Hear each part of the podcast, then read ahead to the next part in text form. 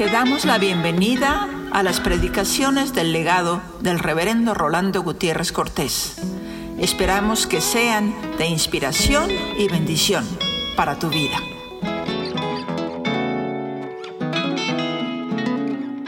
Te bendecimos, Padre, porque al contemplar la excelsa cruz en que tu Hijo Jesucristo murió por nosotros en el Calvario, nos damos cuenta de tu excelso amor también. Y te damos gracias porque nos lo diste para redención de nuestros pecados. Permítenos verlo a través de la fe, para salir en esta noche seguros del perdón que nos ha dado en ese sacrificio.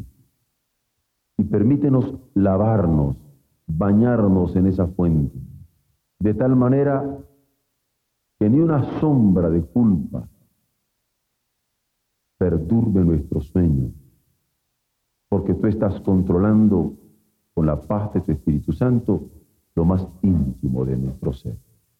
Bendito sea, Padre amado, por Jesucristo nuestro Redentor. Amén.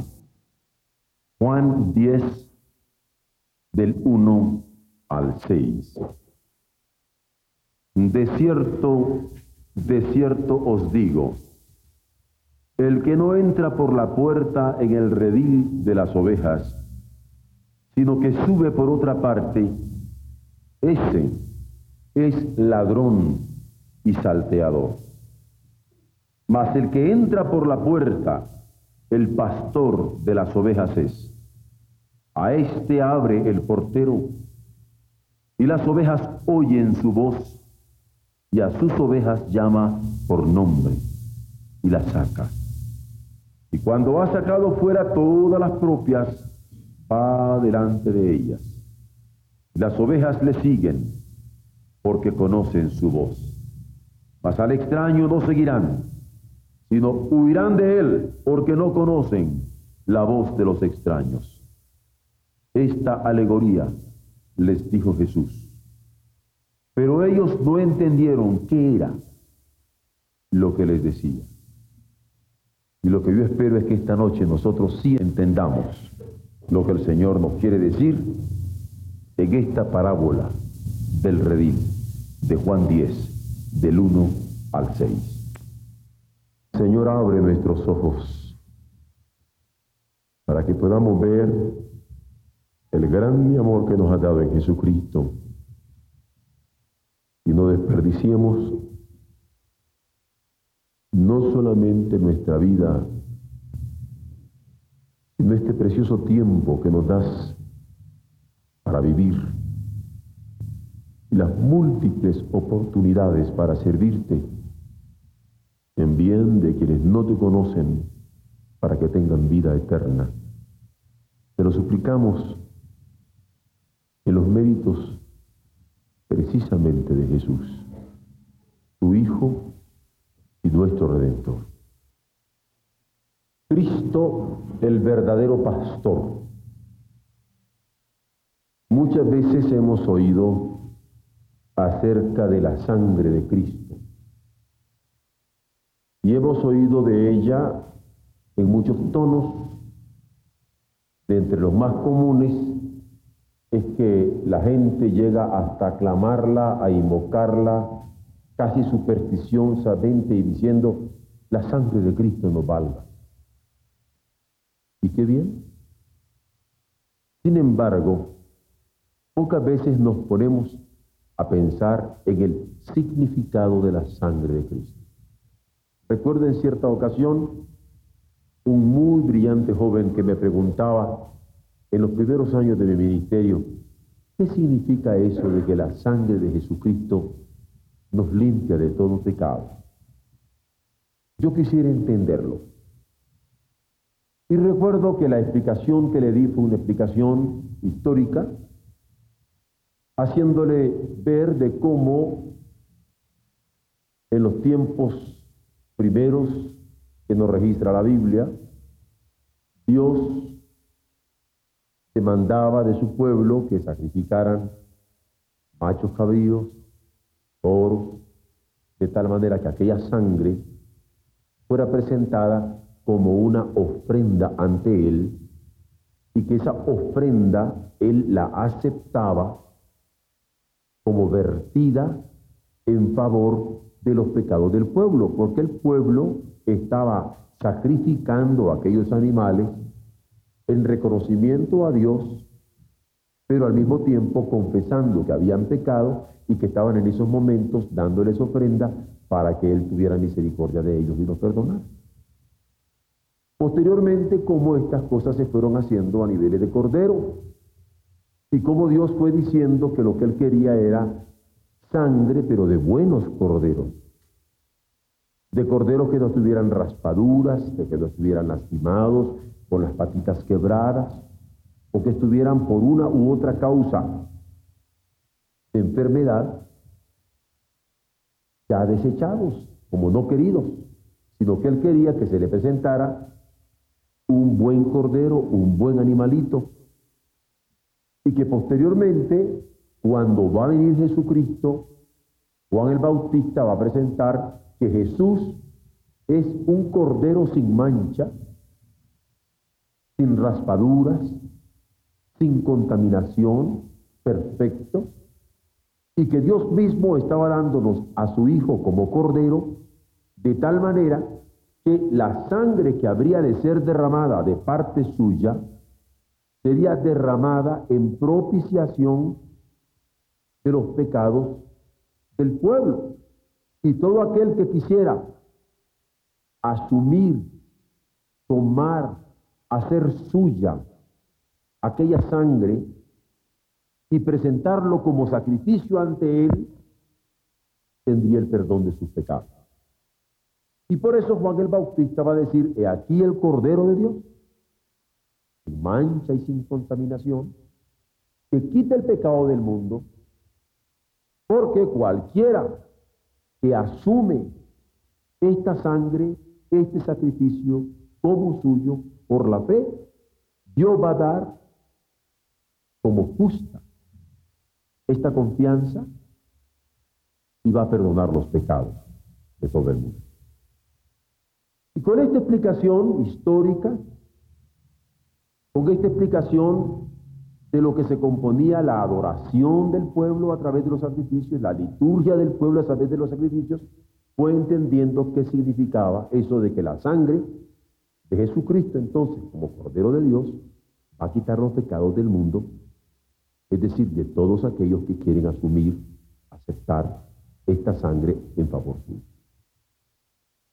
Y yo me he dado cuenta que a través de los años sigue habiendo gente que quiere entender esto de qué significa la sangre de Jesucristo. Y ahora yo quisiera compartir con ustedes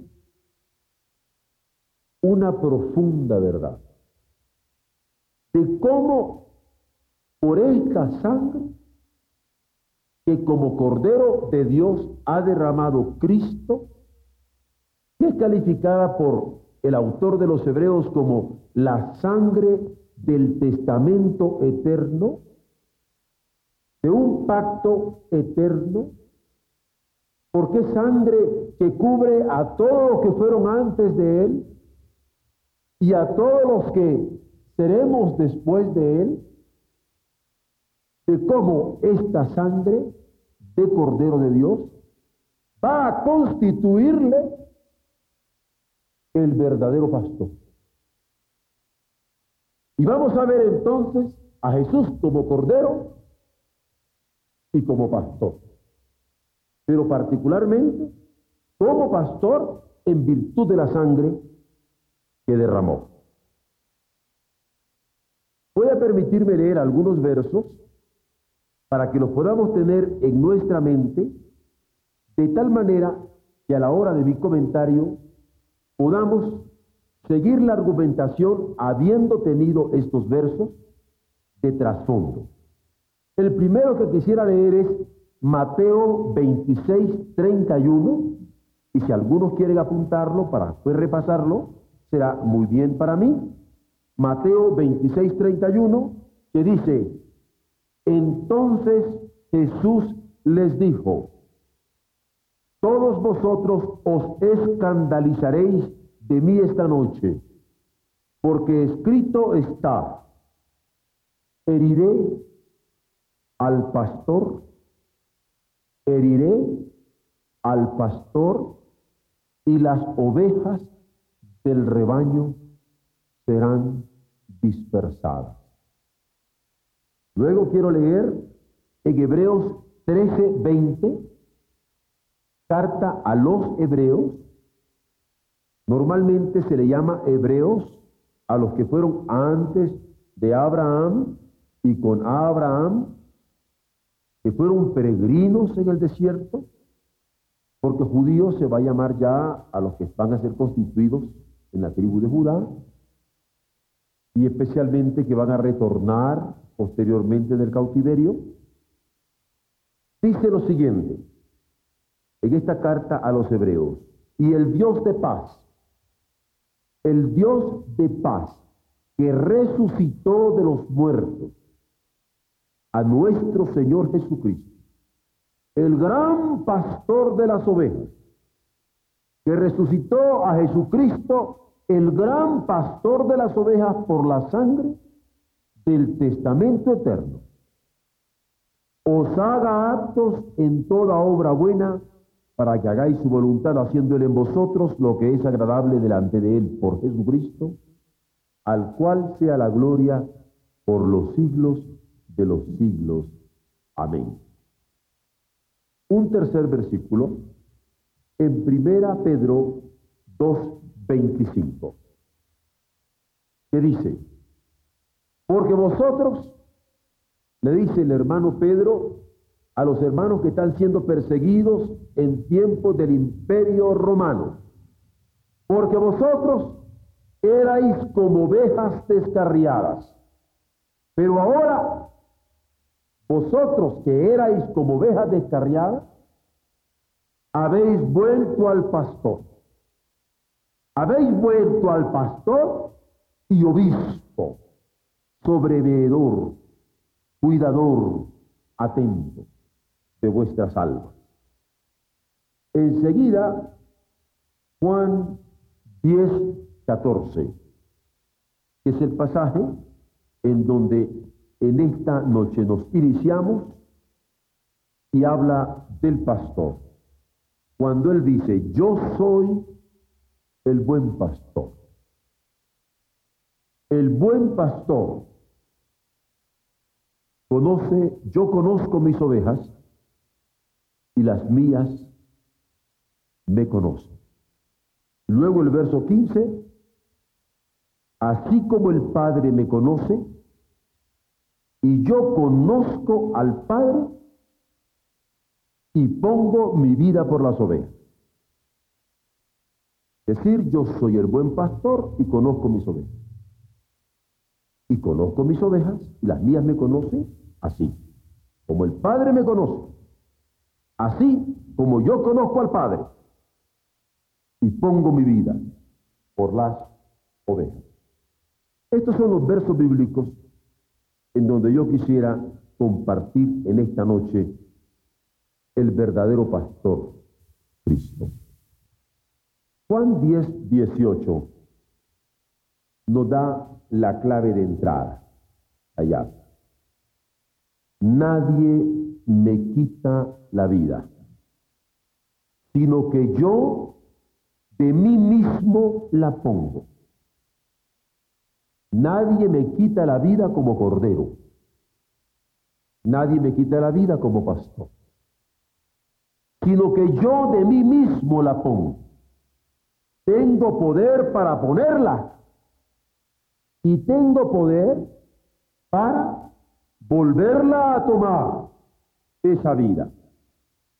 ¿Por qué?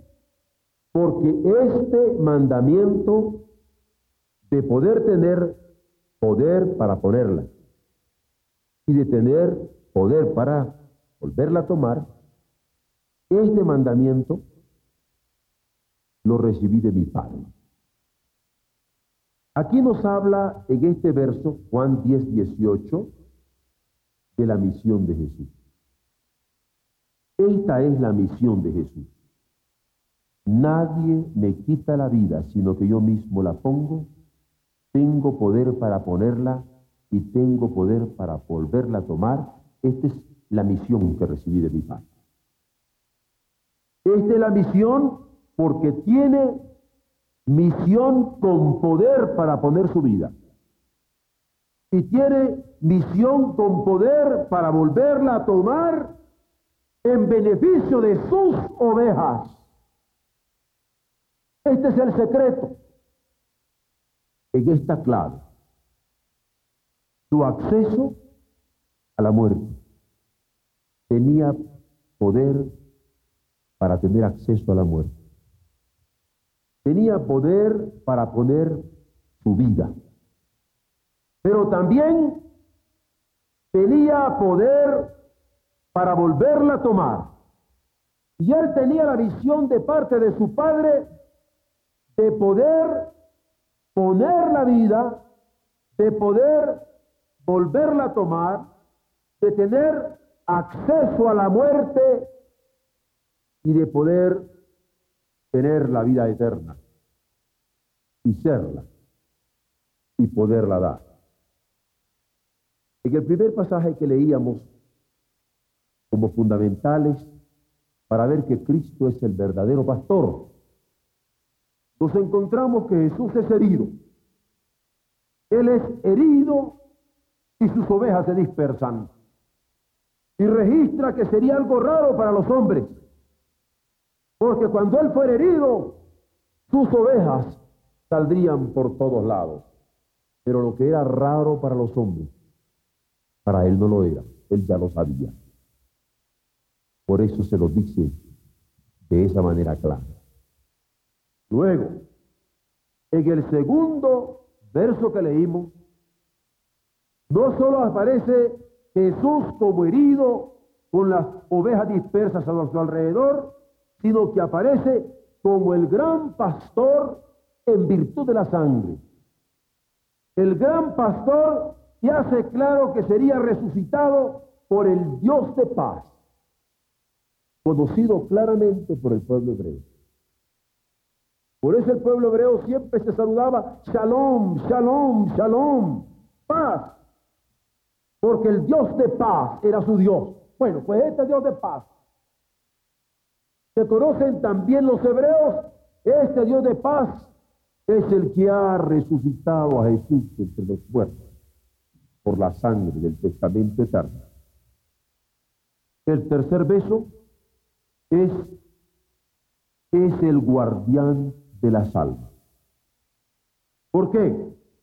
Porque como ovejas descarriadas, como le llama Pedro a los hermanos que andan sufriendo las persecuciones de los emperadores romanos, ahora han sido alcanzados por la gracia de Dios a través de la fe en la sangre de Cristo y han vuelto a quien es pastor, pero no solamente quien es pastor con la posibilidad de poner su vida y volverla a tomar con acceso a la muerte, con acceso a la vida eterna, sino también pastor que es obispo de sus almas.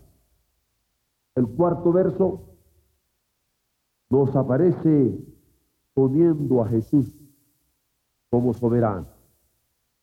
¿Por qué?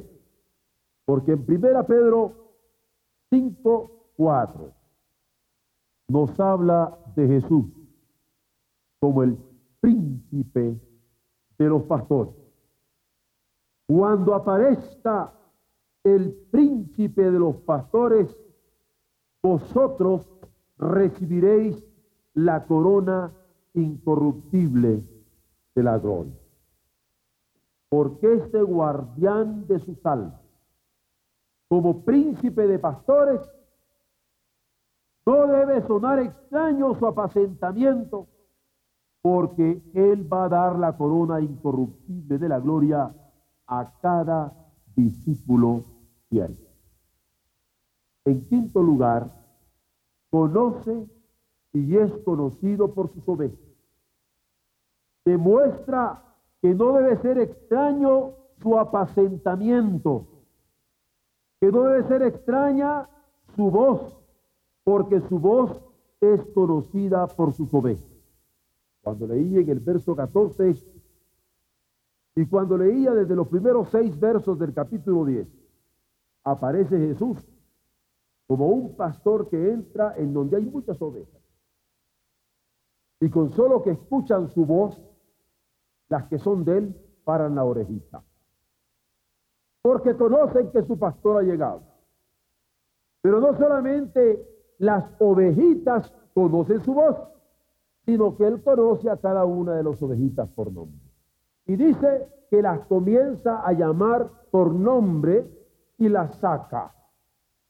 Y ellas lo siguen, porque era característico de los pastores.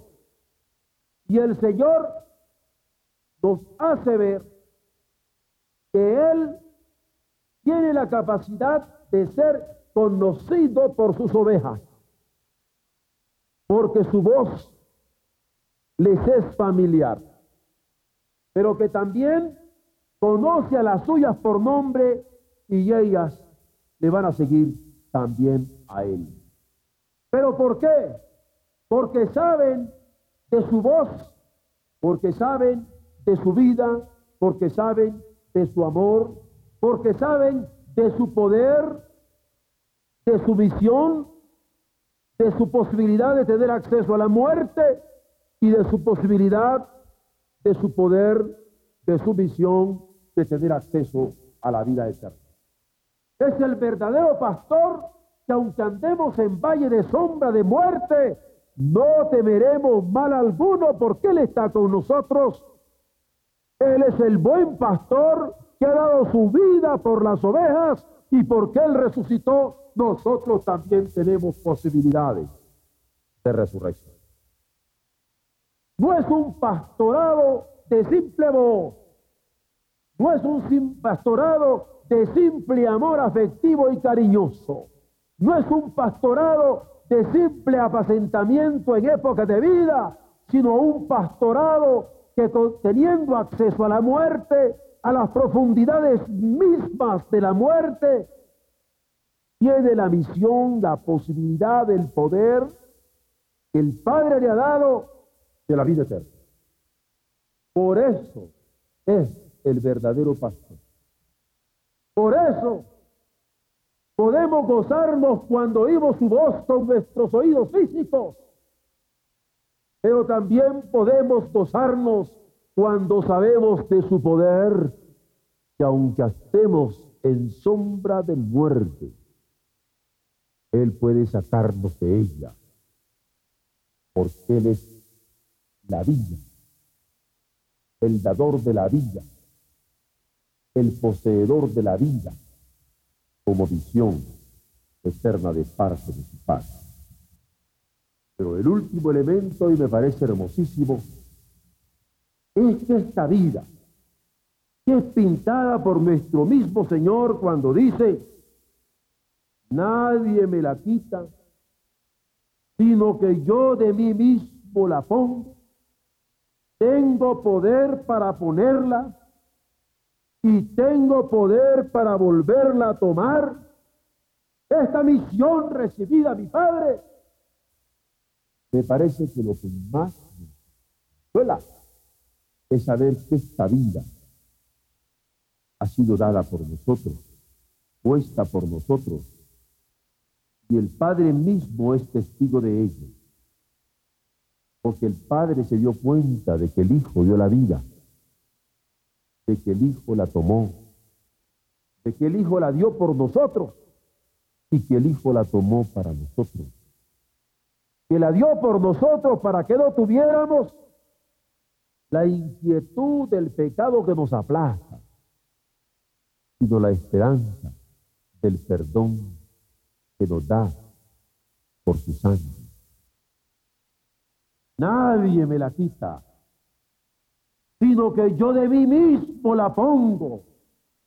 Tengo poder para ponerla. Bendito sea Señor, porque la has puesto por nosotros y tengo poder para volverla a tomar. Gloria sea tu nombre, Señor, porque en ese poder has querido que nosotros también podamos vivir. Este mandamiento, continúa Jesús, esta misión recibí de mi Padre y nosotros decimos, aleluya, porque en esta misión estamos nosotros. Porque por su sangre,